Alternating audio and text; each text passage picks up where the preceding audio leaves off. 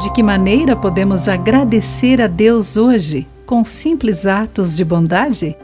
Olá, amigo do Pão Diário, que bom que você está aí para acompanhar a nossa mensagem de esperança e encorajamento do dia. Hoje lerei o texto de Marthe Derram com o título Canção de Amor dos Céus.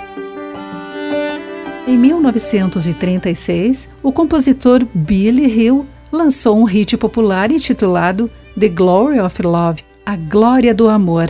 Em pouco tempo, a nação estava cantando sobre a alegria de fazer pequenas coisas por amor ao outro. 50 anos mais tarde, o letrista Peter Cetera escreveu uma canção mais romântica, com um título similar. Ele imaginou duas pessoas vivendo para sempre, conhecendo-se, e que tudo fizeram para enaltecer o amor.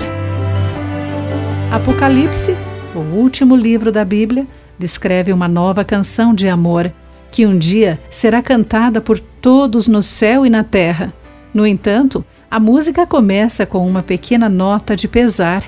João, nosso narrador, chora, não vendo a resposta para tudo o que deu errado com o mundo. Mas seu espírito se ilumina e a música atinge um crescendo quando João aprende a verdadeira glória e a história do amor.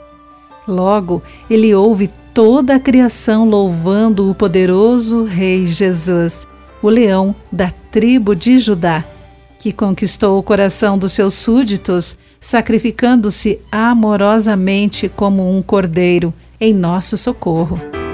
Nas letras mais comoventes já cantadas, vemos por que até mesmo os simples atos de bondade se elevam nas asas de uma canção. A glória sobre a qual cantamos reflete a essência do nosso Deus. Cantamos sobre Ele, porque Ele nos deu a nossa canção.